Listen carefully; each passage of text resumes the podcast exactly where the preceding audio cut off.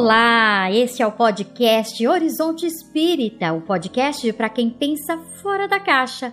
Um bate-papo que vai desde Kardec até as questões da atualidade. Seja muito bem-vindo aqui com a gente, Alicia Amorim. Oi, Litsa. Oi, pessoal, tudo bem? Também do outro lado, o Rodrigo Farias. Saudações a todos e vamos a mais um Horizonte Espírita. E um pouquinho mais à direita do nosso lado está o Eric Pacheco. Oi, Eric. Oi, pessoal. Então vamos para mais um podcast. É isso aí. E hoje o assunto é daqueles assim para botar fogo na paróquia. Brincadeiras à parte, nós vamos falar de feminismo um lugar de fala e tudo, né, Litsa? Ah, pois é. E de fato, é bem possível que nunca se tenha falado tanto sobre o feminismo, igualdade sexual e direitos femininos.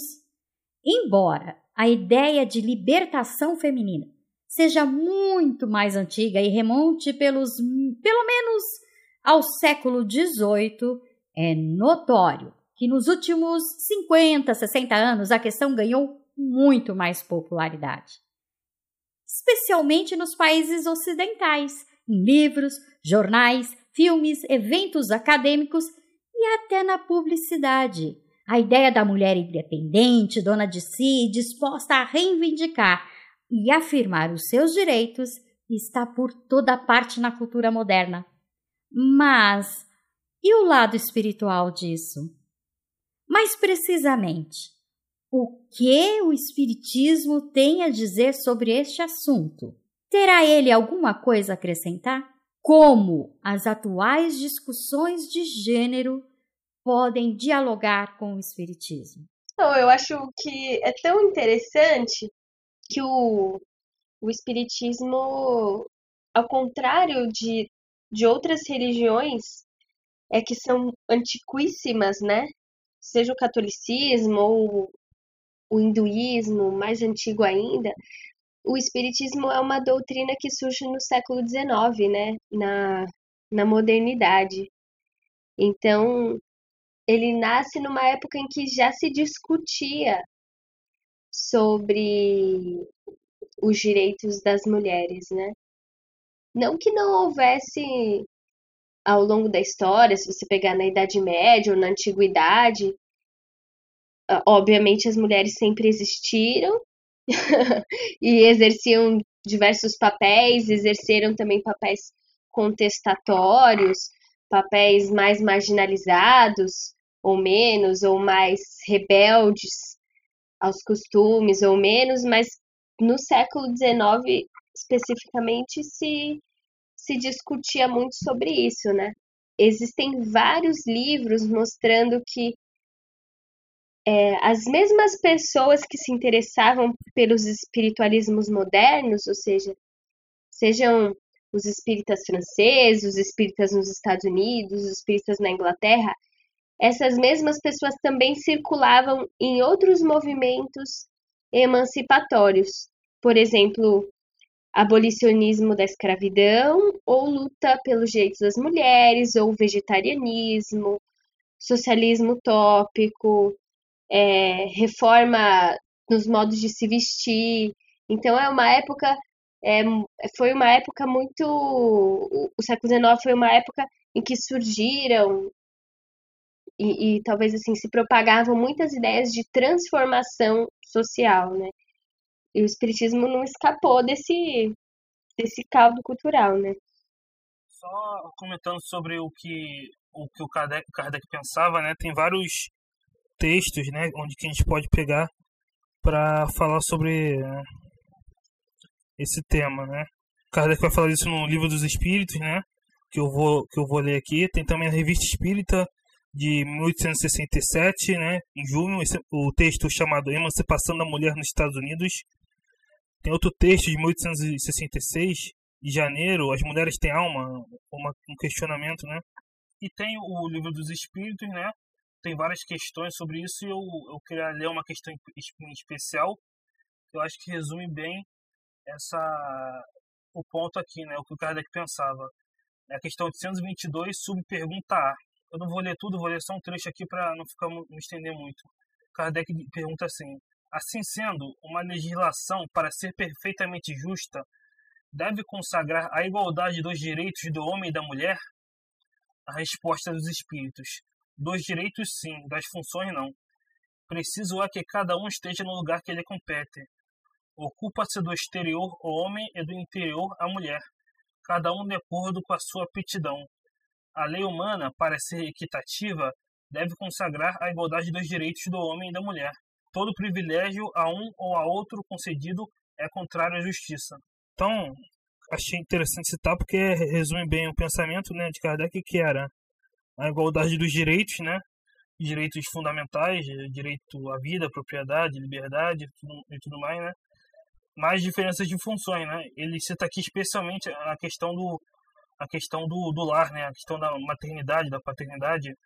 Os espíritos colocam uma visão de que o, a mulher deveria cuidar do lar das crianças enquanto o homem proveria os recursos, né? Como diz aqui, o ocupa-se do exterior o homem e do interior a mulher, cada um de acordo com a sua aptidão. Até no, no texto pedagógico do Kardec, ele fala que ah, a educação deve ser para a mulher deve ser visão na maternidade e tudo mais. É uma, uma visão que pode parecer que uh, hoje em dia seria considerada antiquada, né? E, e, aí a gente vai discutir a partir disso, né? É, uma coisa só, gente, que a gente precisa entender. Essa resposta não é do Kardec, é dos espíritos, ok? É, Kardec é, elaborou a pergunta, a resposta são dos espíritos. E a gente precisava saber, a questão que a gente precisa saber é quem foi que respondeu essa pergunta? foi o espírito Santo Agostinho, que tinha uma imagem totalmente patriarcal, religiosa, né? Isso tudo faz toda a diferença. Mas assim, apimentando um pouco mais, já que é isso que a gente faz aqui, né? Uhum. É, eu acho que a, até essa visão de que ah, os espíritos responderam, ela precisa ser um pouco matizada, porque o, o Kardec ele fez uma, uma curadoria Igual o Kardec sempre diz, a gente recebe as mensagens e usa o bom senso. Quem é o bom senso que dizia ah, esse espírito é sábio, esse espírito é charlatão? Era ele, né? Então, eu isso não tira o valor dele. Eu, eu entendo o Kardec como um filósofo. Ele filosofava em diálogo com os espíritos. Isso não diminui em nada o mérito dele, pelo contrário, engrandece a inteligência dele, né? acho que vale a pena acrescentar também, já que foi citado, né, que pelo menos um desses textos foram citados da revista Espírita, né, tanto o Mulheres Têm Alma, de 1866, que é de janeiro, de janeiro de 1866, e o outro de junho de 1867, que foi a Emancipação da Mulher nos Estados Unidos, né, ele fala, por exemplo, inclusive tem trecho de psicografia falando, né, uh, mas é a parte do Kardec mesmo, ele fala, por exemplo, ele comenta que já estava começando a aparecer em alguns países né, as primeiras bacharéis, né, em, em várias áreas, medicina inclusive, né, as primeiras mulheres frequentando universidades se diplomando. E é engraçado porque ele fala, por que não ter mulheres médicas? Porque ele diz em certo momento do texto, um dos dois, não lembro qual, em que ele diz, as mulheres já não são, já não são habituadas a essa coisa do cuidado, etc. Por que ela não pode ser médica? que meio que contradiz um pouco essa, essa visão que a gente tem, ah, o homem é feito do exterior e a mulher do interior. Bom, se ela vai ser médica, o interior dela vai ser o interior literal, né, do, do corpo humano. Ou seja, mesmo nos escritos de Kardec, fazendo essa distinção entre o que o espírito respondeu e o que Kardec dizia, embora ele tenha também essa, esse encontro texto dele que sugiram, sugiram essa leitura mais tradicional, você vê que ele estava. Ele vê com aprovação o surgimento de profissionais de ensino superior mulheres, que era uma coisa que era novidade naquele tempo. Né? Por que não? Né? E ele menciona isso claramente. Então, acho isso bem interessante ver como ele também pode ter, como em outras coisas, ele também pode ir, ir progredindo né, ao longo do tempo, à medida que a sociedade ia progredindo também. Inclusive, nessa pergunta que foi mencionada, 822, acho que vale a pena a gente dar uma olhada no trecho final dela, que é, diz assim, né, no finalzinho. A emancipação da mulher acompanha o progresso da civilização. Sua escravização marcha de par com a barbaria. Os sexos só existem, além disso, na organização física. visto que os espíritos podem encarnar num e no outro sob esse aspecto, nenhuma diferença há entre eles.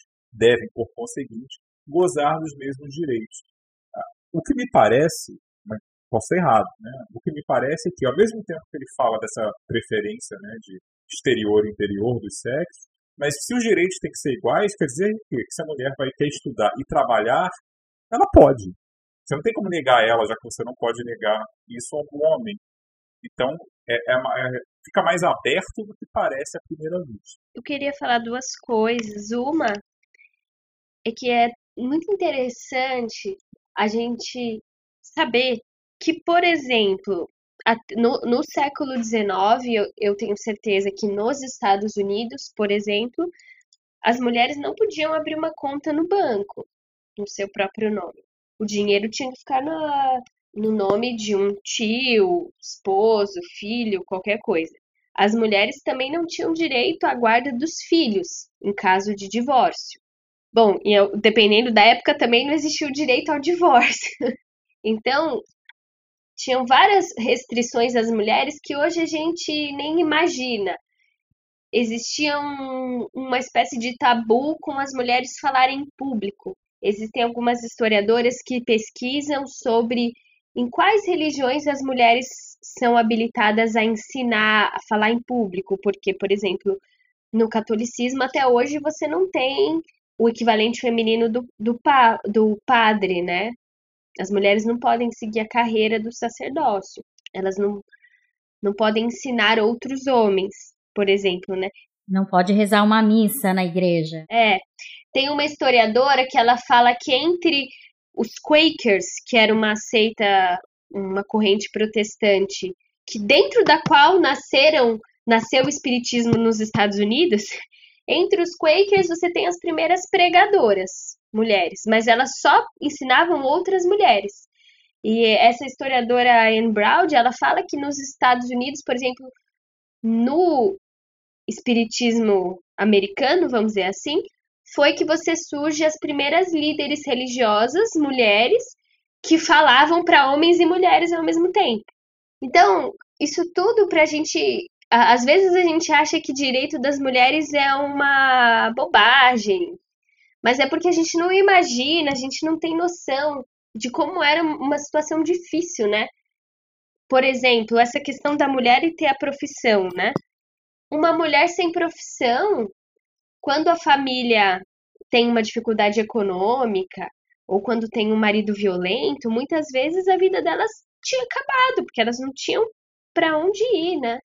Ou a mulher, por exemplo, ficava engravidava fora de um casamento, ou ela ia virar prostituta, ou ela ia para um convento, ou ela matava os filhos. O Pestalozzi estudou isso, né, na época dele, no comecinho do século XIX. As nossas é, cabeças estão tão formatadas nesses modelos antigos ainda que a gente trata a profissão da prostituta como algo pejorativo. Para você ver como é que a nossa cabeça ainda é formatada de, de, de, como se a alma da mulher fosse menor que a alma do homem. Nesse sentido. E se ela escolheu ser prostituta porque ela quis? Também. Não. É, a gente já tem a ideia de que, ah, acabou o casamento, vai virar prostituta. Como se o, a prostituição fosse marginalizada a, a, de todo sempre. A gente, eu conheço pessoas que fazem disso uma profissão e estuda, fa, fazem faculdade, tem e tem uma vida digna, porque a gente foi criado para é, observar e enxergar isso como algo ruim. O sexo é algo ruim. Olha que interessante. A gente tá, a gente tá avançando para um tema bem contemporâneo, mas eu só queria marcar que isso também é um tema interessante e, e polêmico, é, que, div, que divide o movimento feminista hoje. Né? Existem a, algumas feministas ou liberais ou mais ligadas ao, a uma raiz marxista que entendem que a, que a mulher que escolhe ser prostituta ela tem alguma margem de escolha ainda e que, portanto, não não necessariamente você tem que fazer um juízo de valor. Litsa, é, você quando você fala, quando você fala que existe essa linha, eu vou além. Eu não me coloco em linha alguma, em caixa nenhuma, e no entanto eu tenho essa visão. Não, eu queria marcar que tem uma outra corrente, por exemplo, a do feminismo radical, elas já consideram que a prostituição tem que ser abolida, que elas entendem que a prostituição é um estupro pago. Então, eu não, não vou entrar nesse, nessa discussão agora, mas só para mostrar que no movimento feminista atual tem muitas correntes divergentes. Entendi, entendi a sua colocação. São visões, né? São visões. Prostituição ser uma profissão digna e segura, ela, pensando mundanamente, materialmente apenas, essa é uma possibilidade hoje. No século XIX, por exemplo, você ser prostituta basicamente se te expunha não apenas a, a gravidezes múltiplas, né, todas as consequências disso, e consequentemente, claro, abortamentos e etc., mas também uma possibilidade muito grande de doenças de todo tipo. Fora outras questões de marginalização social e, e opressão cultural, papapá, papapá. Então, assim, era definitivamente uma profissão de muito pouco futuro, a não ser que você fosse algum tipo de cortesã de luxo em alguma parte onde se tivesse um status. Mas, assim, no geral, a, margin, a, é, a marginalização da profissão não vem do nada apenas. Tipo, é, é uma profissão altamente arriscada por N fatores. Quer dizer, você não tinha antibiótico, você não tinha, geralmente, né? Você não tinha camisinha, você não tinha um monte de coisa. Então, assim, se você pode pensar na prostituição como uma profissão mais é, menos perigosa, né, menos arriscada, inclusive socialmente, talvez hoje até tem uma certa glamorização, né? Filme e tal, hoje um pouco. Mas isso é uma possibilidade hoje. Antes, será absolutamente impensável. Então, assim, é, imagina o que, o que deveria ser numa época que ginecologia era um negócio tremendamente precário. Também medicina de toda, né? Era muito mais precária do que hoje. É, o risco que se corria de muitas coisas. Então, essa marginalização não, não era apenas por uma questão assim de da, da estigmatização do sexo, que obviamente existia, óbvio, mas também tem outras questões práticas que tornavam ela uma profissão muito pouco desejável é, em vários aspectos. Uma outra coisa até é cômico, ou melhor, seria cômico se não fosse trágico, tem uma outra coisa interessante sobre mudanças e imaginários sociais, coisas que hoje a maioria das pessoas não sabe ou não pensa sobre, mas é uma realidade. Existe um imaginário social que, por exemplo, está muito expresso no Rousseau, né? Quem quiser estudar uma coleção de historiografia que chama História das Mulheres vai encontrar um capítulo sobre isso lá. Existia uma imagem social de que só existiam dois tipos de possibilidades para as mulheres: ou a mãe de família, que é a boa, ou a mulher prostituta degenerada.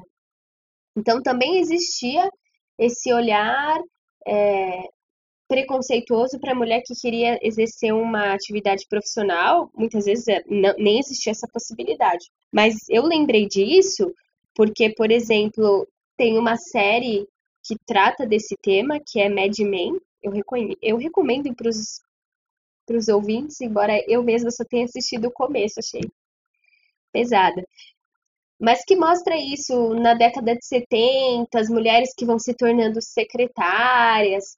No geral, os homens consideravam que as mulheres que não eram casadas e trabalhavam fora, elas estavam disponíveis sexualmente para qualquer um, entendeu?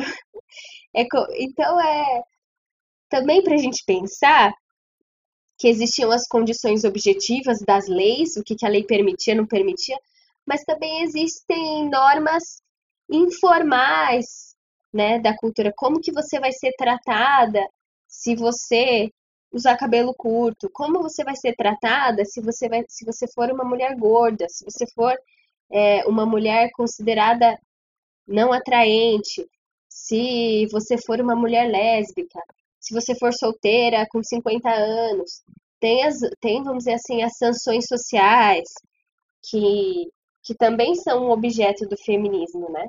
Das críticas e, e reflexões, né? Ou, por exemplo, Existiu, até hoje existem nas, nas igrejas evangélicas, em algumas igrejas, um certo discurso de que a mulher deve sempre aceitar fazer sexo com o marido. Quando a discussão sobre a sexualidade dentro de um casamento, dentro de um namoro, deveria é muito complexa, né? Envolve múltiplos fatores e não simplesmente que você deve é, sempre servir ao marido e tal, mas e, e, a situação da mulher, né? E se ela tá cansada? E se o marido não é delicado? E se ele não se preocupa com o prazer dela, só com o dele? Se ele toma banho? Onde é que ficam essas. onde é que ficam essas outras questões? Ou outras questões do tipo, né? É, também já vi é, o pessoal evangélico progressista dizer assim: olha, Mulher, se, se o seu marido te bater e o pastor disser que é para você rezar, tá errado, você tem que denunciar. Então, a, a, até hoje circulam certos discursos machistas pela sociedade e que a gente, o, o movimento né, feminista, ou movimento, os movimentos pelos direitos das mulheres, tem que estar tá de olho, né? Já que a gente está tratando, tentando tratar de aspectos espirituais, acho que vale a pena ressaltar também, né, fica aí até um convite para feedback para os nossos ouvintes, caso alguém conheça, mas assim, eu não tenho conhecimento né, de nenhuma tradição espiritual que tenha sobrevivido e que prostituição fosse fosse considerada apenas uma coisa comum, né, uma profissão entre outras coisas. Eu, muito menos ainda, é uma profissão particularmente saudável. Então, assim, é uma coisa que eu acho que vale a pena pontuar embora a gente esteja levantando questões mil, eh, até porque a nossa época, graças a Deus, permite isso. Né? Ser prostituta hoje não é igual necessariamente ao que era no século XIX, por exemplo, inclusive do ponto de vista físico, né, biológico. Mas, assim, espiritualmente falando, seja na, na literatura espírita, que eu saiba, né? também conheço, mas seja também em outras tradições várias que, porventura, falem alguma coisa sobre isso, é, eu nunca vi nenhuma recomendação a esse respeito. Obviamente não é a única profissão que seja é, estigmatizada né, ou reprovada, mas é, eu acho que isso vale a pena pontuar também. Está levantando questões, não necessariamente fechando. Ó, oh, gente, legal! Né? Uhum. Não é um uhum. endosso necessariamente. Né? A gente está levantando questões várias aqui Inclusive, talvez isso valha um debate em outro, em outro momento. A gente pode fazer um programa só sobre sexualidade. Mas aí eu acho que vai durar três horas de duração e, e vai dar um trabalho colossal. E a gente talvez ficar brigando no fim. é, mas é, é, uma, acho que é uma questão que vale, vale a pena deixar pontuada. Né? É, não, não se trata apenas de examinar a questão é, física, porque fisicamente falando, ser mineiro também pode ser muito pior que ser prostituta, né? em termos de botar sua saúde em risco. Aliás, eu tenho um amigo que é muito. Ele pesquisa prostituição, né, antropólogo, e ele sempre fazia questões muito interessantes subvertendo o senso comum. Né? Diz, ah, o fulano trabalha, sei lá, de pedreiro, não sei o quê, ele corre muito mais risco em vários aspectos do que uma prostituta, por exemplo. É, ou se mata muito mais no sentido de realmente perder saúde por ganhos materiais do que a pessoa que é, comercializa sexo. Então são coisas, maneiras de ver que a gente não está muito acostumado. Exatamente, exatamente. É que a questão da prostituição, ela ainda é, ainda é a gente não, não adianta a gente querer negar, ela ainda é vista com uma certa marginalização, com uma certa libertinagem. O mais engraçado é que, assim, num casal, tudo que for combinado não sai caro, não é assim? Um casal, quando todos combinam, quando todos concordam, tá tudo certo. Entre quatro paredes, tudo pode, desde que seja de comum acordo. A mesma coisa com a vida de solteiro, é a mesma coisa com profissões, a mesma coisa com a vida social. Só que uma pessoa que procura esse tipo de profissão, ela não está procurando tanto o homem quanto a mulher, hoje a gente está tratando especificamente da mulher, mas é, é, seja em que em situação de, de gênero esteja, não está procurando uma libertinagem. Até, como você citou, Rodrigo, no passado podia ser a única posição que a pessoa conseguisse chegar por, um, por N motivos que a vida levou, que a situação carregou, é, que a, mar, a própria marginalização, pseudo-marginalização, impôs à pessoa. Hoje ainda a gente vê esse tipo de situação. E nós sabemos que existem pessoas que buscam por uma libertinagem. Só que a gente, enquanto espírita, nós precisamos ter uma visão um pouco mais aberta dessa questão no sentido de nós temos corpos, nós sentimos desejos, nós queremos prazer e vamos buscar. Qual é o tipo de prazer que você vai buscar? Para quê? No que, em que sentido você você acha que até onde dá e até onde não dá?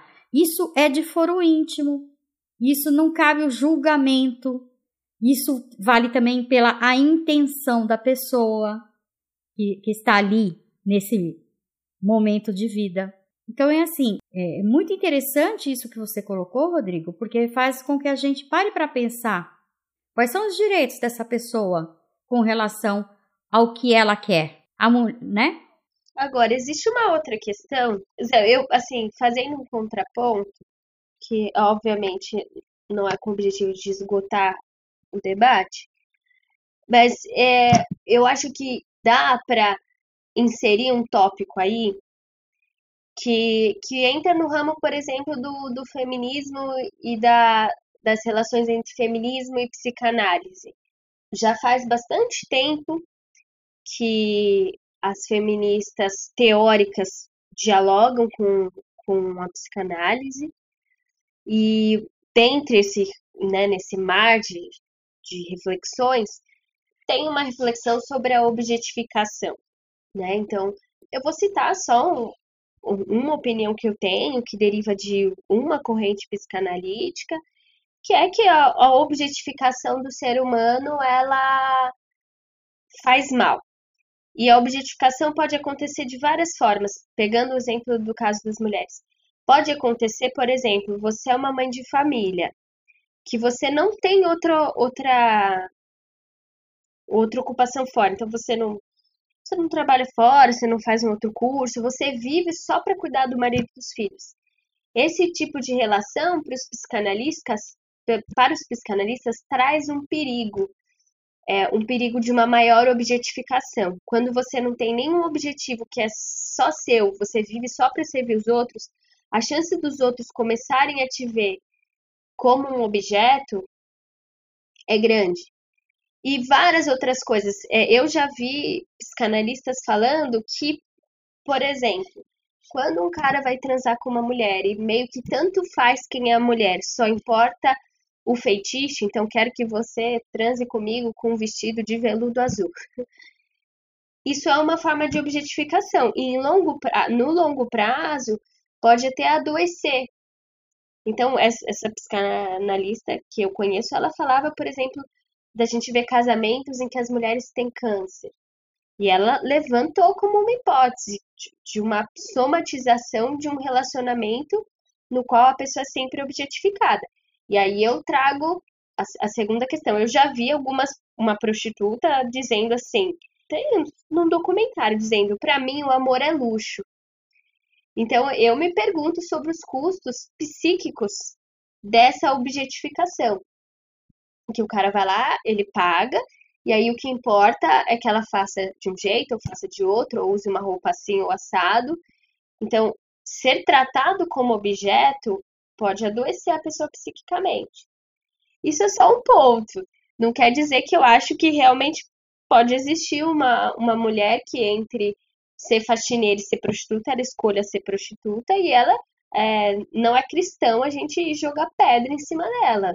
Não é, não é a questão.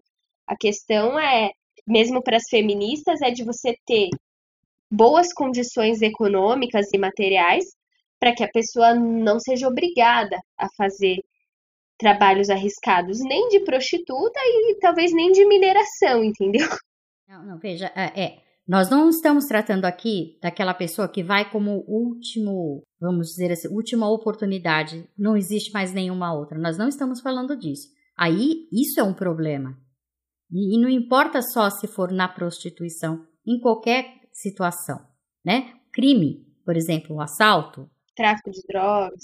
Qualquer uma, quando é levado às últimas consequências, aí sim é prejudicial, adoece. A mesma coisa com relação ao casal, aonde você, a, acontece isso que você citou, da pessoa se tornar, vamos lá, um objeto, né, de fetiche. Não, também não estamos tratando desse assunto, porque esses, esses assuntos são exceções e são problemáticos. Não, não, não, estamos falando aqui disso, estamos falando do, do, do que entram em acordo, do que fazem com a cabeça limpa, assim, entendendo, é isso que eu quero, é assim que deve ser, os dois devem topar no caso. Tem que ter acordo, senão não, aí é doença. Aí temos um problema. Por isso, há que se ter o respeito. É, agora, a objetificação da mulher não é tão excepcional assim. Quando a gente ouve pessoas falando assim para a esposa ou para a namorada, se você engordar, eu te largo, ou quando por exemplo, uma, um outro exemplo. Antigamente era muito comum. Ah, tem festa do Oscar. Aí vai lá um estilista e ele começa a criticar o vestido das mulheres. Ah, essa aqui tá uma baranga. Aí fala, não, essa outra aceitou. Isso é uma objetificação, porque assim, a mulher, ela não tem obrigação de estar tá bonita, de estar tá com um vestido bonito. Isso é uma coisa, por exemplo, que as feministas é, trouxeram à baila. Ah, você vai ser secretária, você tem que ser bonita. Ué, mas ser bonita. ser bonita vai interferir na forma como eu vou executar as funções?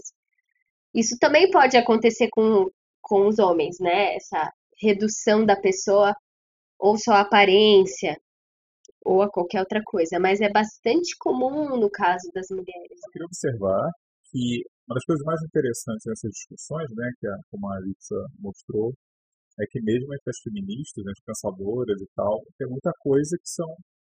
há muita controvérsia. Né? Essa questão da objetificação, por exemplo, é, ou em que momentos é, ela realmente se aplica. Isso é, isso é bem interessante. Às vezes as pessoas acham que. E tem gente que trata assim, né? Que uh, os movimentos ficam fazendo receitas de, do que podes e não podes.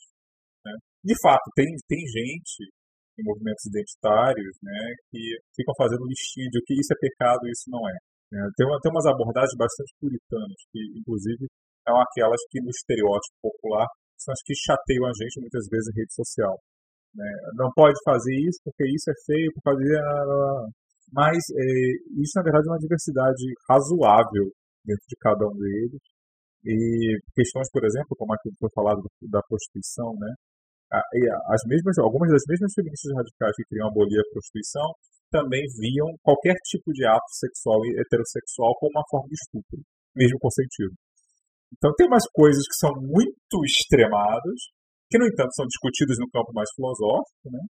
E tem aquelas que é, não levam, dentro do mesmo movimento, né, é, desconsideram isso e têm umas visões bem outras. Eu acho que a gente podia voltar até para a questão do Eric, das funções e das né? Sim, sim, é. Passamos, passamos isso. Só queria mostrar que existe diversidade dentro disso aí. Então, voltemos lá para as funções. Eu queria, inclusive, fazer a, provocação, aproveitando, né?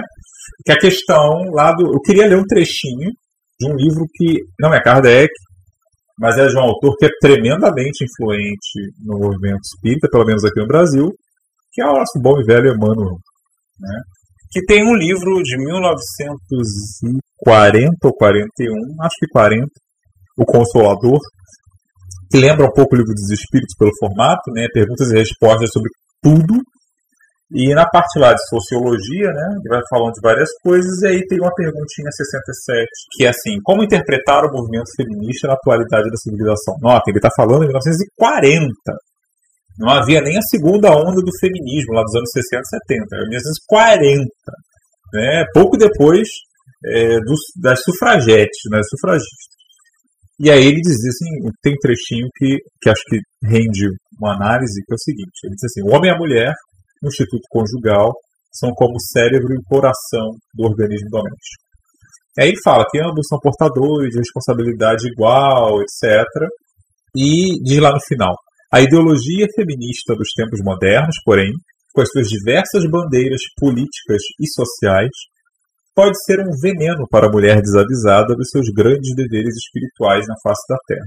Se existe um feminismo legítimo, esse deve ser o da reeducação da mulher para o lar, nunca para uma ação contraproducente fora dele.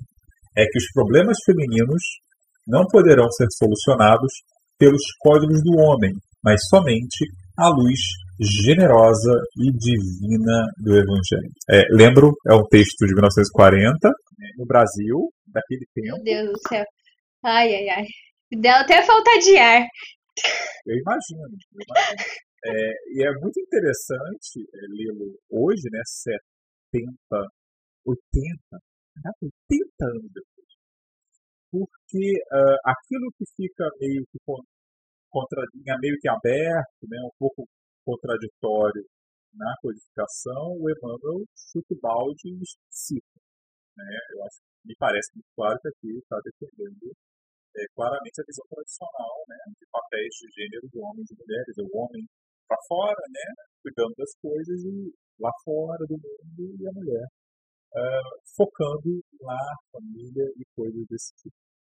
E aí, como é que a gente lida com isso? Será que é, o movimento espírita, quando fala dessas questões de homens e mulheres, de cada um, será que ele também ecoa muito essa, essa linha do Emmanuel, uma linha mais tradicional, mais conservadora, e uma sociedade, agora posso falar um pouquinho, né? uma sociedade naquela época do Brasil que ainda era predominantemente rural, né, muito mais patriarcal, as mulheres tinham muito menos direitos legais hoje, se vê isso em novelas de época, né? O tempo todo. A Globo adora uma novela de época que sempre mostra as questões femininas, esbarrando em barreiras que a gente hoje não acha patético. Né? E aí, o que a gente pode dizer sobre isso? O movimento espírita está mais para Emmanuel, está mais para Kardec ou para alguma outra linha no geral? Nossa, é, a primeira coisa que eu queria comentar a respeito disso é que é muito comum as pessoas acharem que a doutrina espírita é um todo sistematizado, coerente, e que e esse todo vai desde a primeira linha escrita por Kardec até os livros do Robson Pinheiro, passando por Emmanuel. Por, ah, mas o Rodrigo pontuou aqui, né? Quase colocando assim a linha de Kardec como mais aberta, a uma ideia progressista de lutar pelo direito das mulheres e o Emmanuel já condenando o movimento feminista. E assim, eu queria dizer que, primeiro, o óbvio lulante, Emmanuel é o Emmanuel, Kardec é Kardec, mas também dizer que a gente tem que entender que a obra do Kardec tem contradições e tem polifonias tem os vários espíritos, mas também tem as reflexões do Kardec, que uma hora vão para um lado, outra hora vão para o outro. Eu sei que nem todo mundo concorda com isso, que tem algumas contradições na, na obra do Kardec, mas estou defendendo aqui minha visão. Tem momentos em que o Kardec está fazendo ensaios, está de, debatendo, principalmente na revista espírita, né? Então tem um caso muito famoso que ele achava que não existia possessão, depois ele reflete e reescreve na revista espírita que existia assim. Então, para a gente dialogar com esse espírito de pensar e repensar. Olha, eu não sei dizer se o movimento espírita é mais tradicional ou mais progressista. Eu acho que os jovens espíritas são abertos ao, ao feminismo, é uma exceção, os que não são.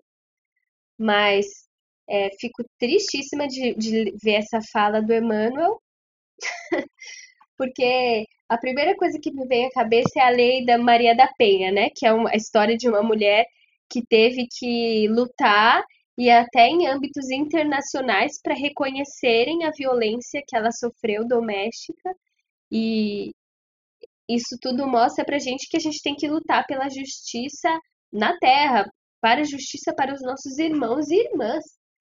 Agora a gente vai ficar esperando ah, os, problemas só se resolverem só no âmbito doméstico ou só pela, pela luz do Senhor, mas a luz do Senhor tem que se refletir nas nossas atitudes, né? Eu acho que os ouvintes já estão cansados de, saber que essa é a minha visão de mundo. Pizza comunista. Não, gente, agora falando sério, tem um, acho, que de, de, acho que Deus age, Deus quer que a gente haja na Terra, Deus age através dos seres humanos conscientes. Deus não age assim como um mágico, né, que aparece e tudo mais, né? É que eu tem, teria tantas outras coisas para dizer. Eu já ouvi senhoras idosas que sofreram violência doméstica falarem assim para mim: Nossa, se eu soubesse o que era violência doméstica na minha época, eu teria denunciado ele. Se eu, se eu soubesse o que era violência contra a mulher. Ou seja, não era nem não era nem falado, entendeu? Não... Mas aí é que tá. Se ela denunciasse, o delegado ia dar um tapinha nas costas dela e dizer: Minha senhora, ele é seu marido. E ela ia ter que voltar para casa e continuar aguentando. Ou bancar a louca, voltar para casa dos pais, ou sei lá, e ficar mal falada, no, no máximo como desquitada, sem os filhos. Ah, é por isso que acho que é uma coisa que tem que ser levada em conta, que eu acho muito interessante, e sempre aparece nas discussões lá dos grupos de internet que eu participo, quando se fala de política, qualquer questão. É que é aquela questão, uh, o tema da, ah, para melhorar a sociedade tem que melhorar o indivíduo. Mas isso é usar, eu concordo, claro, óbvio, mas isso é usado como que, geralmente querendo dizer, na verdade, o seguinte: é, cuida da sua reforma íntima individualmente e deixa a sociedade para lá, deixa o coletivo para lá, que as coisas se resolvem meio que sozinhas se todo mundo se evangelizar.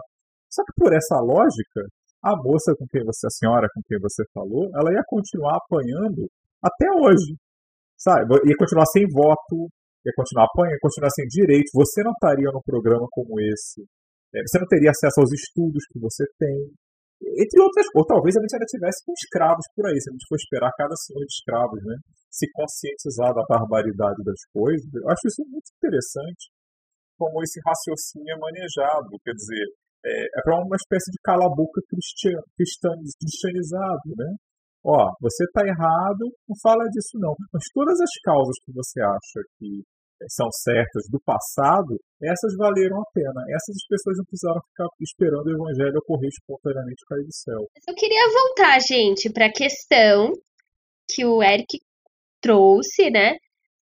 Voltando a, por exemplo, para o que o Kardec dizia sobre a, os direitos das mulheres e dos homens devem ser iguais mas as funções são diferentes. Um ponto sobre isso, na questão de 190, Kardec fala da.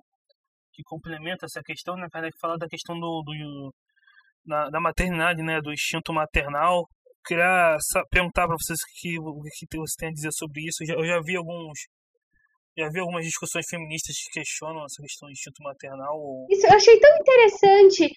Tem uma questão também no livro dos Espíritos que fala sobre é, em cada encarnação, em cada sexo, a pessoa vai lapidando é, habilidades diferentes, até que seja um espírito integral, né? Porque, como todos nós sabemos, o espírito não tem sexo.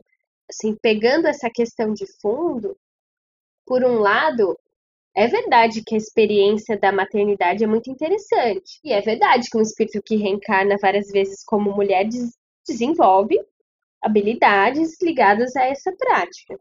Mas se a gente tem como pressuposto essa ideia do espírito integral, a gente vai olhar para a nossa sociedade de hoje, que entende que os homens devem também maternar ou paternar seus filhos e conversar e dar banho a gente vê isso como um progresso em direção ao espírito integral ou como um retrocesso? Né? Só pode ser um progresso. Isso por um lado, né? É, por outro lado, eu acho muito é muito grave você determinar a priori o que a pessoa deve ser. Porque o instinto de cuidado você não desenvolve só sendo mãe. Até foi bem interessante esse, o exemplo que o, que o Rodrigo deu do Kardec incentivando as mulheres a serem médicas, né? Vai subvertendo categorias do que, que é público, o que, que é privado, o que, que é do interior, o que, que é do exterior. E o feminismo trouxe esse, trouxe muito forte esse questionamento. E tem outras coisas, né, que eu acho mais grave. Tem uma dimensão política e de sobrevivência pesada. Se você condena a mulher a só cuidar do lar, ela fica numa dependência do homem muito forte. E essa dependência na prática, na sociedade humana, que é uma sociedade de não é uma sociedade de anjos, ela é muito complicada. Tem muitos homens que são que têm doenças psíquicas, que são perversos e que é, podem condenar uma mulher, uma mulher a uma vida muito infeliz.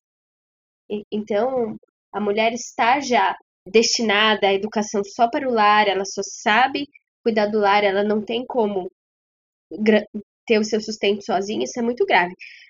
Tanto é que algumas feministas hoje defendem a remuneração pelo trabalho doméstico, que eu acho muito interessante, porque é um trabalho importante que sustenta a sociedade, sustenta a reprodução da, da sociedade e que é visto como uma coisa que não merece salário. Eu acho que se as, todas as trabalhadoras do lar tivessem salários, a sociedade seria melhor. Tá mais com uma pensão, né? Salário, propriamente. Como é que você bate ponto para isso? Não é, não é assim? Eu fiquei até curioso, eu já, eu já vi coisas sobre isso mas eu nunca vi alguém detalhando pragmaticamente como é que isso seria feito. Seria como naqueles países onde França faz isso, alguns países da Europa fazem isso para estimular as pessoas a terem filhos. Se você tiver X filhos, você ganha uma espécie de pensão por tanto tempo, ganha algum tipo de subsídio. Mas... É e hoje se sabe, Rodrigo, que os cuidados na primeira infância são muito importantes. Então, você, você deixar uma criança institucionalizada numa creche, vai, mesmo que seja uma creche muito boa, já é uma penalização. Então, você valorizar esses cuidados com a primeira infância teria um resultado muito bom para a sociedade também, em termos de desenvolvimento emocional, intelectual das, das crianças. Tem uma, uma crítica que eu já vi, talvez vocês conheçam, né? Foi muito interessante, eu acho, ao feminismo da segunda onda. Né? Aquele feminismo anos 60, 70, que é mais ou menos a matriz da ideia de feminista que você tem hoje. Né? Embora exista uma ou duas ondas a mais, mas é aquela feminista clássica. Porque era um, era um feminismo que falava muito de questões como essa que você levantou, né, do direito de abrir uma conta no banco, de ter o direito, por exemplo, ao trabalho fora, né, de uma forma, uma forma mais explícita, de questões materiais mesmo, urgentes, é, suporte para filhos, etc, etc. Que, no entanto, uma crítica que se fala, algumas pessoas fazem, já que você puxou essa questão do, da remuneração, é que muitas mulheres estavam na prática lutando por direitos iguais, mas na prática elas ganharam um ônus a mais, porque elas continuaram tendo todos os encargos domésticos e agora também é, o direito vamos botar assim entre aspas, na verdade, a necessidade, muitas vezes, é de trabalhar fora. Ou seja, na verdade, o número de tarefas aumentou, não diminuiu. O que lembra um pouco aquela crítica que se faz dizendo que a gente, teoricamente, a tecnologia seria para que as pessoas trabalhassem menos, mas na prática, muitas vezes, aqueles que ainda continuam trabalhando, trabalham até mais. E isso me lembra uma das contradições, um pouco, olhando em retrospecto. É claro que naquela época dificilmente você, poder, você não podia ver isso. Né? é, essa coisa de como a situação da mulher, por um lado, é marcada por avanços em algumas áreas, mas ela continua tendo uma sobrecarga em relação a outras. Eu gosto muito de um termo que eu aprendi, que é, é o termo é utopias feministas. Quando um movimento de mulheres se propõe a pensar um mundo radicalmente novo. Então, por exemplo, um mundo em que tanto o trabalho fora quanto o trabalho do lar seja dividido com os homens. E isso exigiria uma remodelação da sociedade. Em alguns, em alguns países nórdicos, você tem hoje ampliação da licença paternidade. Como eu falei, a, a mulher que vive só para os cuidados, ou a pessoa que vive só para os cuidados, a chance dela se sentir objetificada aumenta. Não quer dizer que isso vai acontecer, mas isso pode acontecer. E tem sempre a questão do. E tem sempre uma questão do, do poder em jogo aí, né? É, você tem que contar com a boa vontade. Se você não trabalha fora, você tem que contar com a boa vontade de um marido que reconhece o valor do seu trabalho doméstico e que ele vai te sustentar.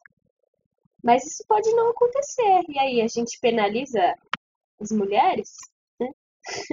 e a, eu, a última coisa que eu queria falar sobre isso é que eu acho, eu entendo que o movimento espírita precisa se desapegar dessa ideia de que as diferentes funções para homens e para mulheres são dadas a priori. Eu entendo que com uma, se a gente dá uma boa educação para as crianças, elas vão ter as suas inclinações próprias, vão poder segui-las, e hoje a gente entende que todos os trabalhos têm igual valor. É, por exemplo, na faculdade de educação da Universidade de São Paulo, que eu faço parte, tem debate sobre homens na educação infantil. Isso hoje é um, é um problema, porque como existem homens que são pedófilos, você corre o risco de desqualificar, dizer que um homem não pode trabalhar com crianças pequenas. E aí, como é que faz? É, mas isso é só um exemplo. A gente hoje a gente vê por necessidade quantas mulheres sustentam famílias sendo motorista de ônibus, motorista de Uber, é, ainda mais com a precarização do trabalho, né? É, ainda dentro desses tópicos, gente, aqui, a gente preparou um roteirinho, né, como sempre. Você vai, evidentemente, não ficar só nas questões muito materiais, puxar um pouquinho para o lado, o limítrofe né, do espiritual na, no mundano. E depois, Lixa, vou te pedir para falar de novo aquilo que você tinha mencionado da ética do cuidado, que eu acho legal. Você falou de utopia, acho que uma coisa se liga bem à outra. Em alguns textos espíritas, a gente, Leon Denis, por exemplo, né, em outros, existe uma, uma crítica, né, uma, uma advertência que às vezes é feita, que fala da questão do cuidado para é, não saber uma masculinização das mulheres, especialmente quando se discute feminismo e movimentos de direitos das mulheres. Né? É claro que a gente sabe que é, havia uma ou outra, isso devia chamar muita atenção, né? uma ou outra é, defensora de mulher mais avançada na época que fazia coisas do tipo, algumas eram lésbicas e se assumiam, outras ah, até chegavam mesmo isso é meio folclórico, né? Mas acontecia, vez por outra, especialmente pessoas de alta classe, né? Artistas que se vestiam com trajes masculinos, que realmente adotavam uma postura é, mais masculinizada e, e, isso chamava muita atenção. Mas é, havia um certo, certo estereótipo, né? De que as feministas queriam tornar homens e mulheres iguais, no mau sentido, né? no sentido de todo mundo ficar tipo os homens. Ou feminilizar os homens, e masculinizar as mulheres. Isso geralmente era do pessoal que se opunha às reivindicações de mais direitos para as mulheres. Dito isso, como é que a gente pode é, analisar isso de uma perspectiva moderna, mas que também leve em conta uh, o que o Espiritismo é, diz? Na verdade, é assim. É, eram visões da época deles com a ideia que eles tinham do que era um homem e mulher do que era moralmente aceito, do que era socialmente aceito, hoje em dia não cabe mais. Hoje em dia, pouco importa a aparência. Apesar de que o movimento espírita, na sua grande maioria, querendo ou não, é conservador, é preconceituoso. Porém, os nossos jovens, inshallah, são mais abertos a esta questão de que tudo bem cada um com seus gostos, com seus jeitos e com as suas experiências. E isso é muito bom. Isso não vai trazer promiscuidade, isso não vai trazer desrespeito, isso não pode fazer com que as, o homem ou a mulher sejam vistos de maneira torpe. E, e, nem vai fazer com que é, a, possa acontecer de perder-se o respeito, porque a pessoa simplesmente é um pouco mais menos delicada, a mulher é menos delicada, ou então porque o homem é mais delicado. Não, tem mais essa questão, não deveria ter comumente em todas as mentes espíritas. Infelizmente não é o que a gente vê. Infelizmente não é o que a gente participa.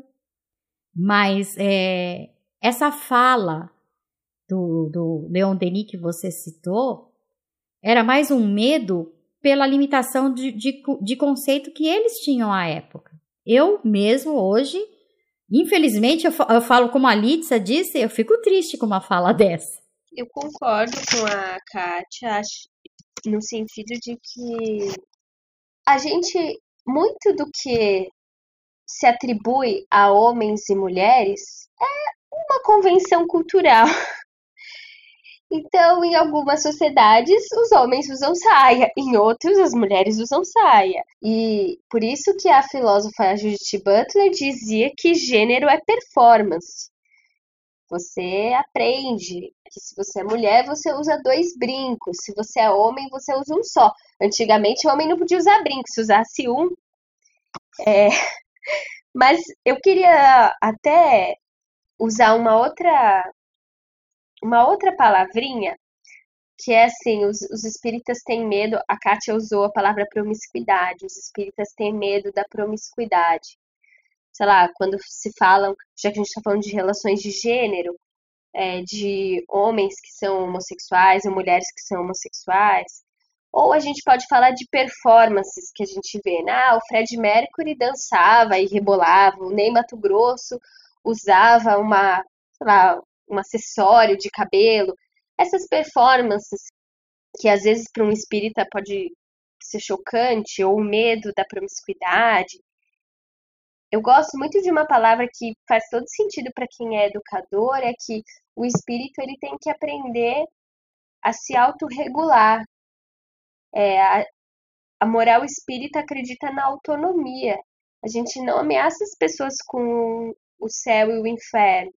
Então, se um espírito, seja lá por qual motivo, ele decide viver uma vida que a gente enxerga como promíscua, aquela experiência vai levar ele a uma reflexão, a um resultado, e, e ele, ele precisa se autorregular.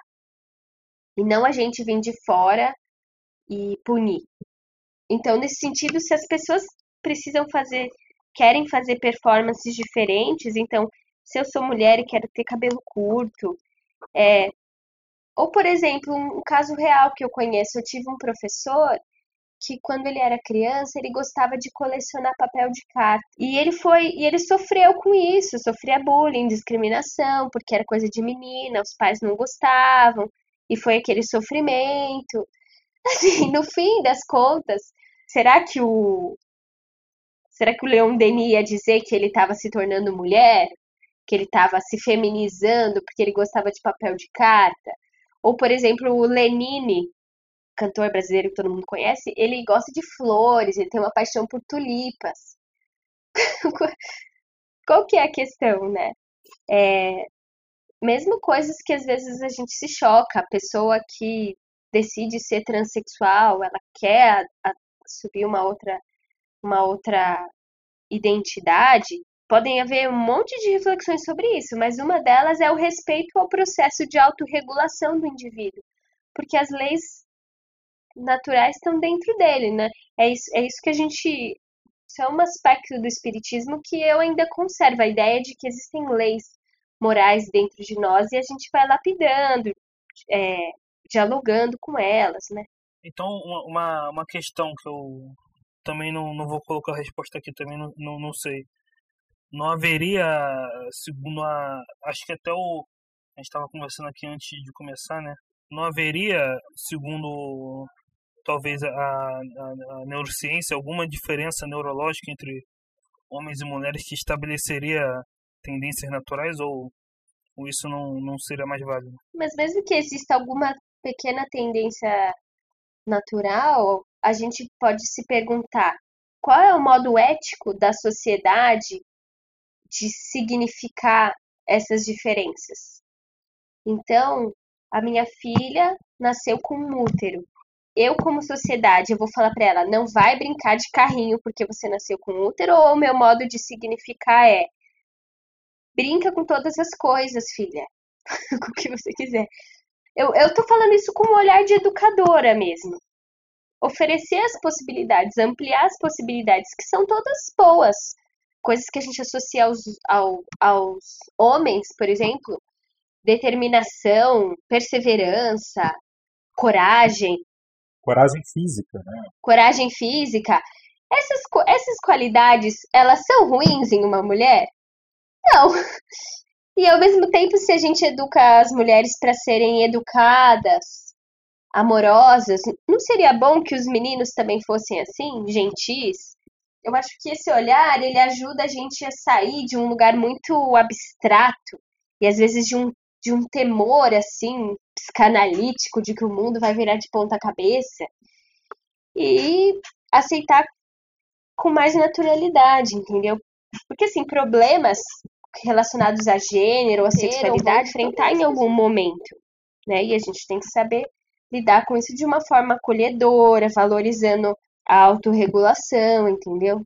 Por exemplo, vou dar um, eu, eu já ouvi relatos de pessoas que fizeram cirurgia de mudança de sexo e não se sentiram tão bem depois. É, ou se arrependem.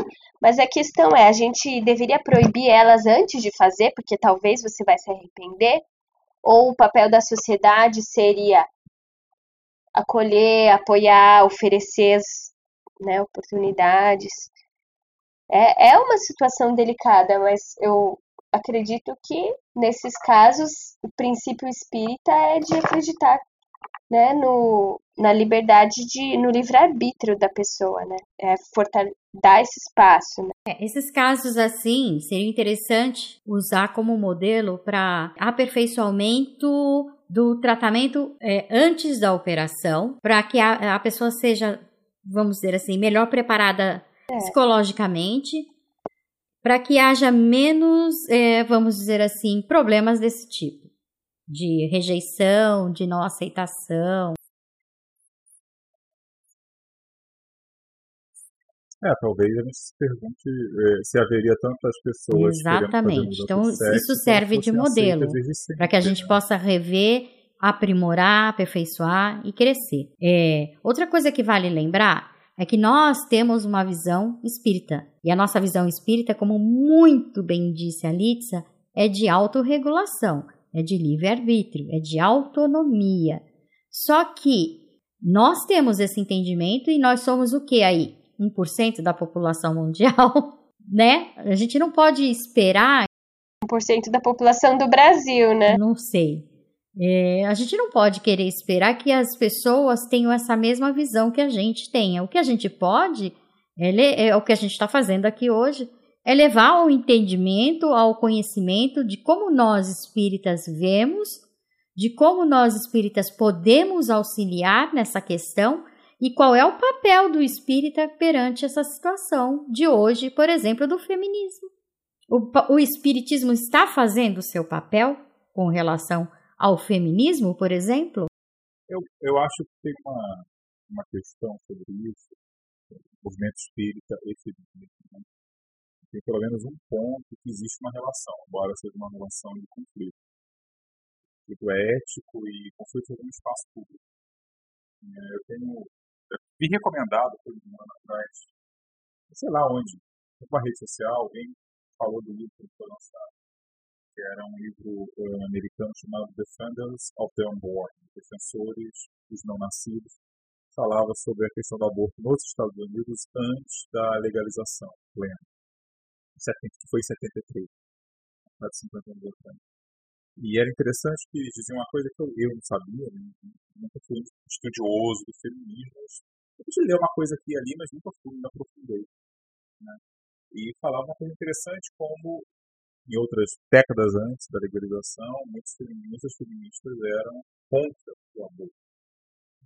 E eu achei isso interessante, porque hoje quando se fala em direitos reprodutivos, muitas vezes o que está se fazendo é um eufemismo para falar da legalização da prática do aborto. Não está na Argentina, isso está acontecendo, sendo discutido em pauta agora, porque o novo presidente prometeu que ia legalizar, está tendo muito apoio na sociedade. E aqui no Brasil, é, parece, me parece que a única questão feminina que é realmente discutida com ênfase pelos espíritas é a questão do aborto, no sentido da proibição, manter a proibição legal, né, apenas isso. Muitos centros praticam uma coisa que eu acho muito legal, que são é, centros de valorização da, da gestante, né, algum tipo de programa de ajuda às gestantes, especialmente gestantes carentes, né, para, entre outras coisas, né, dar um suporte geral, mas também é, para prevenir né, o aborto, entendendo que a questão material pesa muito nesses cálculos, se a mulher quer ou não abortar. Então, sei lá, joga que isso, sei que isso renderia um episódio à parte, mas eu jogo um pouco nessa questão, né? E muito do que, alguma coisa, será que a visão que a gente tem hoje na cultura da mulher moderna, né, da mulher independente, que a gente falou, que é esse ideal também que o feminino ajuda, ajudou a construir, a gente já viu que ele bate um pouco com o que uh, os textos clássicos da codificação, mais recentes, falam a respeito. Né? Os espíritos recentes também fora da codificação.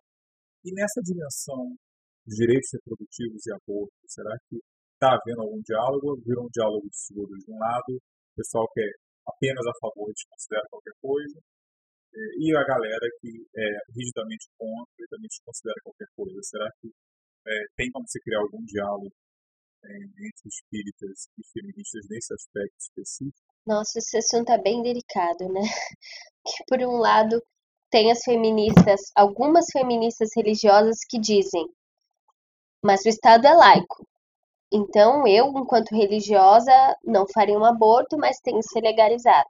Tem esse ramo. Tem outras pessoas que são contra e ainda ressaltam o lado de que haveria interesses econômicos na legalização do aborto, né? Existem grandes fundações que ganhariam dinheiro ensinando os governos a fazer aborto, institucionalizando clínicas, né? Bom, o meu lado não é nenhum dos dois. Eu entendo que o aborto é contra as leis naturais, não faria um aborto, mas eu sou abolicionista penal. Isso, por exemplo, é uma ideia que dialoga com algumas das utopias feministas, com as éticas feministas, que é você entender o quê? Que as pessoas devem ser responsabilizadas por seus atos, dependendo do caso, elas podem reparar os danos à sociedade, mas não acredito, por exemplo, na, nas prisões, exceto em casos muito excepcionais de pessoas assim que oferecem um risco muito grande para a sociedade, não tem outro jeito, então a pessoa vai ser presa. Então, nesse sentido, eu não acredito que uma mulher deva ser presa por fazer um aborto. Acredito que não resolve para ela, nem para o bebê, nem para a sociedade, ninguém sai ganhando com isso. Mas acredito, obviamente, em programas de prevenção da gravidez indesejada. Né? É, poderia ser tratado como como uma, uma questão, uma última opção, e virou um, uma, um, um tópico que está no coração das guerras culturais, né? As feministas são demonizadas pelos cristãos, porque supostamente são abortistas. E os cristãos são é, chacota, são demonizados pelas feministas porque são contra o aborto, né? Vistos como, assim, a nata do obscurantismo, embora alguns mereçam esse título mesmo. É, bom, eu sou mãe de cinco, né? Só acho que só isso aí já me dá, já dá uma ideia de como eu penso. Nenhum dos cinco foi programado. Eu nunca quis ser mãe e, foi, e aconteceu.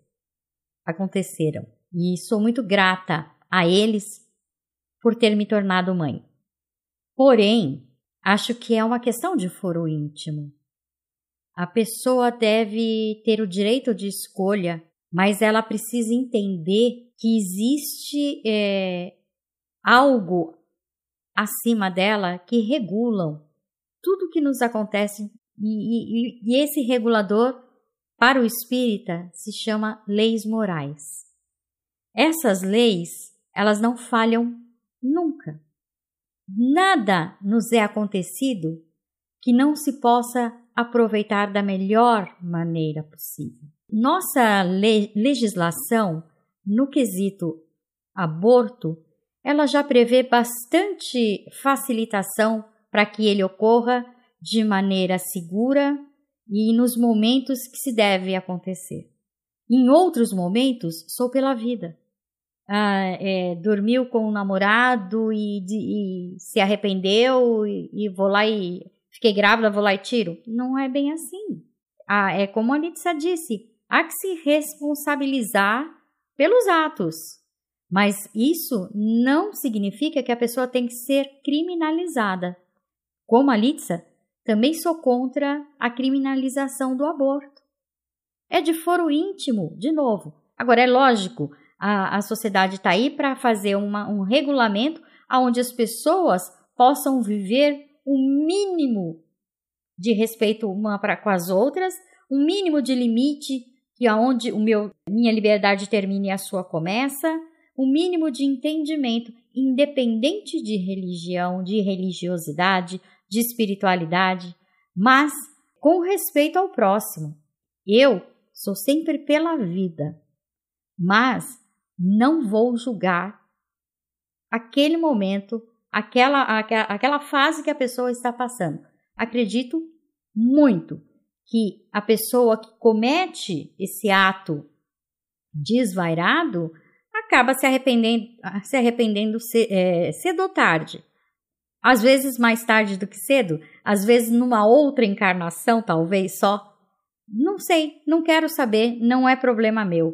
Que é a pessoa seja acolhida sempre, que a pessoa tenha o direito de ser esclarecida sempre, que é o que a Litsa falou. O que falta? Campanhas de prevenções, campanhas de, de esclarecimentos.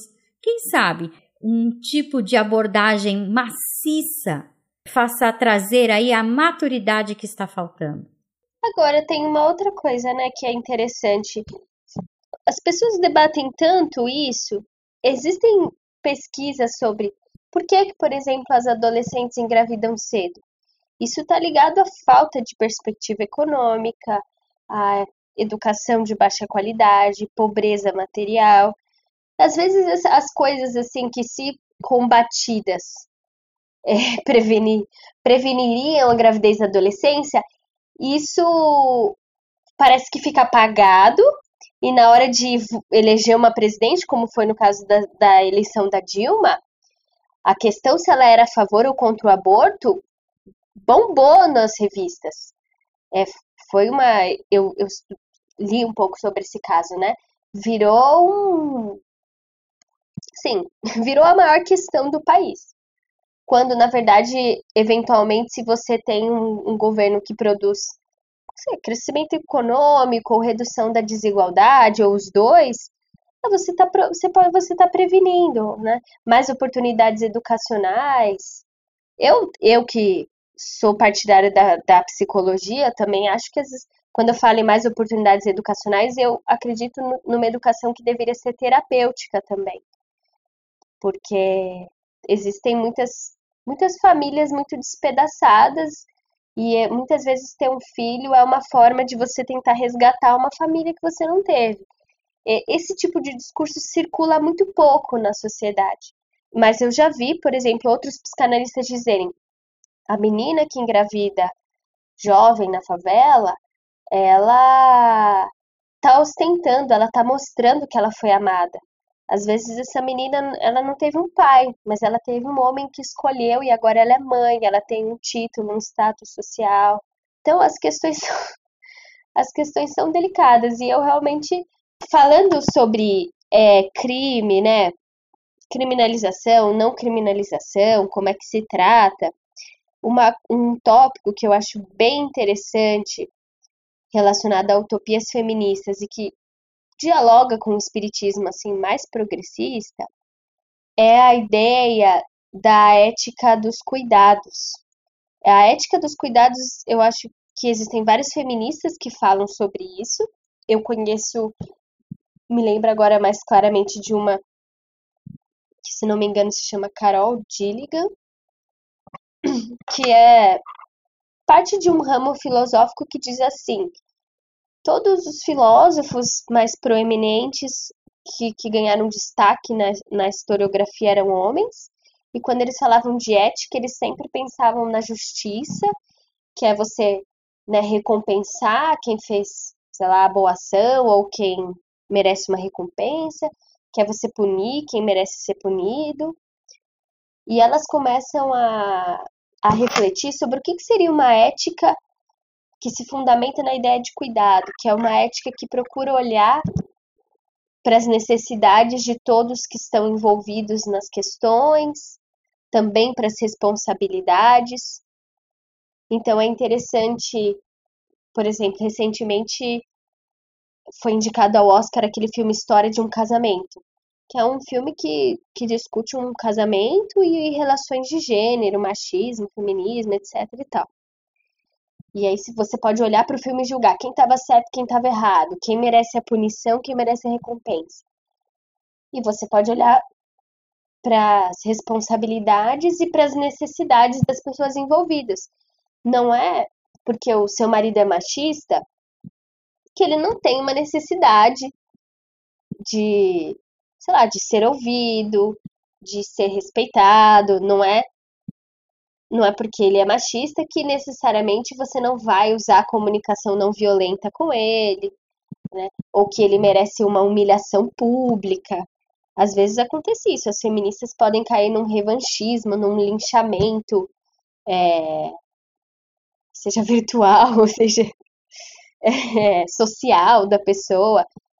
Agora, quando a gente pensa em ética dos, dos cuidados, a gente está tendo um olhar mais generoso para os seres humanos e dando oportunidades de reparação.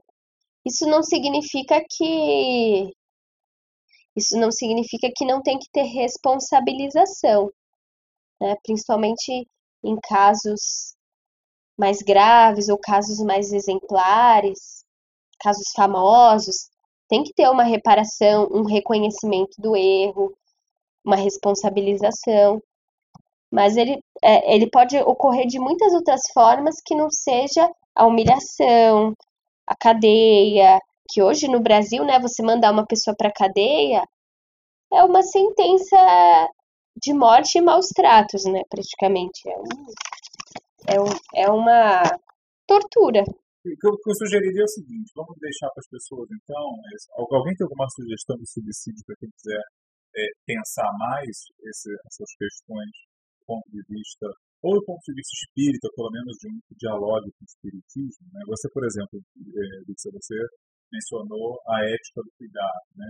Eu já achei aqui, mas em inglês, né, um artigo na né, enciclopédia de filosofia aqui, Internet Encyclopedia of Philosophy tem um artigo grandão sobre care ethics, né, a ética do cuidado. Você sugere alguma coisa para os ouvintes? Ou, de repente, algum livro espírita que fale sobre isso? Porque o que você está descrevendo, sinceramente, me parece muito, o que tá, parece estar sendo chamado de ética do cuidado, parece muito o que a gente chama aqui de ética cristã mesmo. Aquela em que você simplesmente procura fazer com que todo mundo tenha algum tipo de assistência, sem se preocupar em, em punir um lado, né, ou malvado, porque todo mundo, geralmente do ponto de vista espírita, né, mesmo em situações de conflito, muitas vezes está todo mundo enrolado ali, né? A vítima não é tão vítima, o culpado não é só culpado, tem um monte de coisas ali envolvidas que a gente não está vendo na Terra, mas os mentores veem.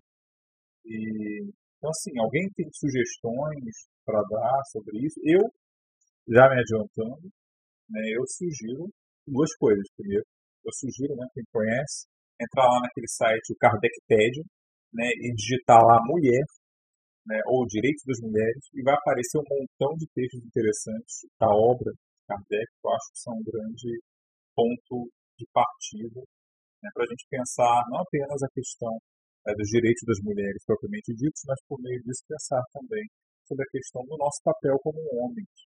Né? Porque muitas vezes uma das maiores dificuldades quando você é homem, né, e você vê mulheres indicando alguma coisa ou reclamando de alguma coisa, e eu falo de experiência, afinal, estou há quase 41 anos nessa experiência masculina atual, né, é, às vezes a gente tem dificuldade de entender certas coisas, porque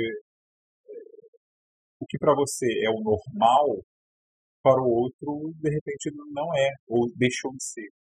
E às vezes a gente leva um tempo para processar e, e, tem dificuldades com isso. Conheço pessoas, por exemplo, que têm participado dessas rodas de conversa né, de homens, círculos de homens, né, em que homens se reúnem para discutir questões relativas a essa coisa de masculinidades, muitas vezes é, masculinidade tóxica, né?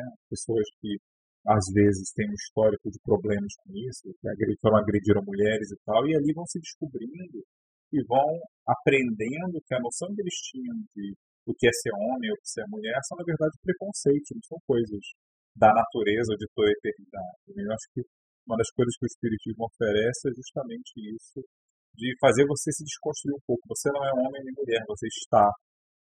Você tem que ser, na verdade, o que você realmente é. É um mix dos dois e algo que vai além.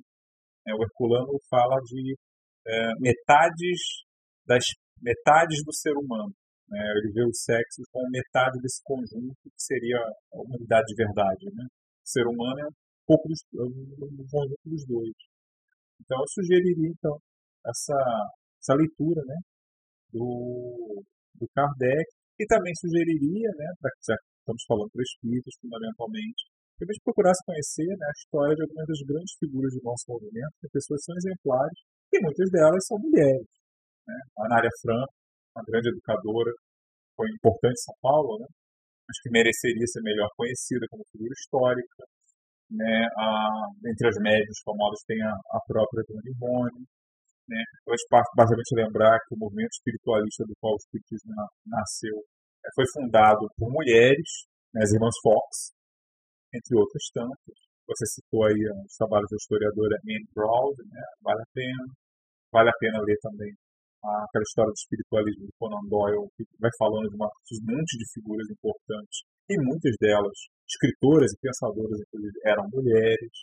Né? Então, fica aí para a gente pensar qual o nosso lugar nessa questão. Né? É muito fácil a gente descartar certas coisas. Ah, o importante é o espírito. Pois é, mas o que é o espírito para você? Não, é uma coisa que a gente vai também aprendendo de acordo com as nossas experiências. Nossas experiências são condicionadas por tanta coisa. Né? Como é que a gente pensa fora da caixa sobre isso? Eu acho que a, todas as reflexões proporcionadas pelo movimento feminista e a própria experiência histórica de você ser mulher numa sociedade que debate a condição da mulher, que é a nossa sociedade, faz a gente reinterpretar as coisas que o Kardec dizia, né? Então, quando o Kardec diz que a mulher tem um instinto materno voltado ao cuidado, não só o Kardec, os espíritos, Pestalozzi também falava isso, que a mulher tem um instinto materno voltado aos cuidados, a gente pode fazer uma interpretação ampla disso. É, porque hoje as feministas mostram que os cuidados são uma questão política. Existem vários exemplos. É, a gente vai se preocupar se a alimentação das crianças é com agrotóxico ou sem agrotóxico. Isso é uma questão de cuidados, isso é uma questão de política pública. É, a gente vai se preocupar se existe um sistema único de saúde ou se só são atendidas as crianças que, que têm convênio. E, ao mesmo tempo, questões que poderiam ser só do lar elas têm um cunho político muito forte. Então, se você tem um monte de mulheres que sofrem violência doméstica, se você tem é, um monte de mulheres que nunca tiveram oportunidade de, de ter prazer sexual, porque os homens também têm um monte de inibições e questões. De algum, de algum modo, as feministas, de algum modo, o feminismo também ajuda os homens, entendeu? Tira eles de um lugar coloca eles num lugar humano, de vulnerabilidade, de, de, pessoa que pode se desconstruir, se reconstruir. E assim as relações ficam mais satisfatórias para todas as pessoas, né? É, então eu acho que as mulheres elas têm muito a contribuir na política, na arte, na economia, e isso são formas de cuidado. E tem uma outra coisa que eu ia, que eu ia comentar. É, é muito triste que a mulher só seja voltada ao papel de mãe, porque a gente tem que lembrar que pode acontecer que ela não se case. e que ela e que ela não seja mãe, sei lá, porque ela foi infértil, porque ninguém quis ser pai de um filho dela. E, e aí? Ela tem que, sabe, ela tem que ficar presa só nos cuidados da família. E se ela quiser fazer um esporte, se ela quiser fazer uma faculdade, entendeu? Acho que também até os, os católicos que são tradicionais, mas que não são total, totalmente obscurantistas, eles apoiam que as mulheres estudem, trabalhem. Então, isso é uma questão, acho que já já tá mais do que tinha que tá mais do que superada, né? Eu eu termino assim a minha fala, meu lugar de fala. Eu, na verdade, é assim. nós estamos indo numa progressiva, né? A, a própria doutrina dos espíritos nos mostra que nós é, evoluímos sempre, progredimos sempre, na verdade. Nós estamos numa fase bastante inovadora, eu diria, no sentido de demonstrar o valor da mulher na sociedade como um profissional, como um ser que pode contribuir igualmente como homem. O homem, ele sempre foi muito criado como o ser mais forte, como aquele que sai para trazer o alimento para dentro de casa, como aquele que não pode demonstrar sentimentos, e tudo isso acabou que gerou várias gerações de, vamos dizer assim, seres incapazes de demonstrar o seu sentimento. E isso também gerou para o homem uma dor, uma dificuldade. Tanto é que o próprio Rodrigo disse que agora eles conversam entre eles e observam que eles nem sabem como lidar muitas vezes com a situação, porque eles foram criados dessa maneira.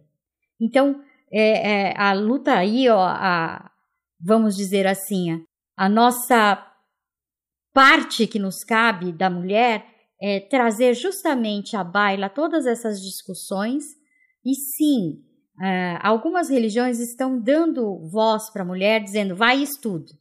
Mas não diz assim, vai, estude e sai para trabalhar. Vai, estude e sai para viver como quiser. É vai, estude e volta para casa. A grande maioria fala isso. Tá bom, deixa estudar, mas você não vai fazer nada com o que você conseguiu. Então, é, agora nós estamos numa outra fase. É vai, estuda e seja alguém de verdade. Seja quem você quiser ser. Seja dona de casa, seja esposa, seja mulher independente, seja uma é, empresária, seja uma é, estivadora, seja o que você quiser ser, mas faça com amor, faça com respeito. Eu acho que isso vale para todas nós, para todos nós seres em evolução. Hoje, para mim, uma coisa que eu acho interessante, assim, na, numa condição de mulher feminista e branca, né? Porque se você é uma mulher negra, uma mulher pobre, você tem a, ainda outras questões.